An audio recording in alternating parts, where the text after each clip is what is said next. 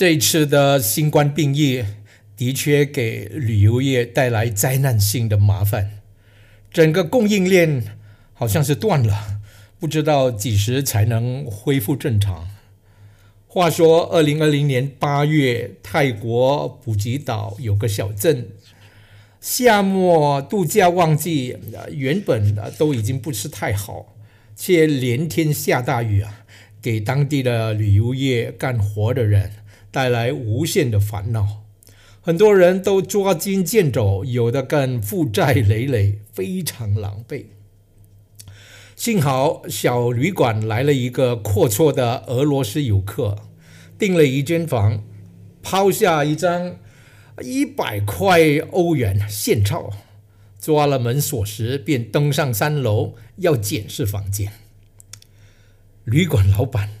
一把抓了这一百块欧元现钞，便三两步的赶到牛肉供应商那边去。原来是要还厨房欠肉的债。这时卖牛肉的屠夫做了刚过手的一百块欧元还是现钞呢，就急不容缓的赶到牛肉批发商那边去，也是为了还肉债。呃，牛肉批发商也好不到哪里啊，他也赶忙冲到呃牛农呃畜牧场，呃抓紧了那刚过手的一百块欧元，火急的要还债去了。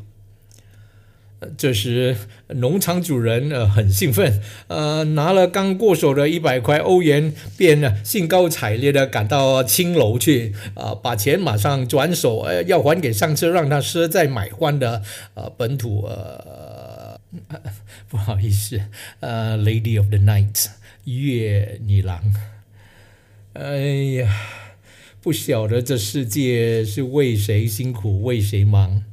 那个妓女领了现钱，也上气不接下气的辗转赶到原先那间小旅馆，用那刚接手的一百块欧元。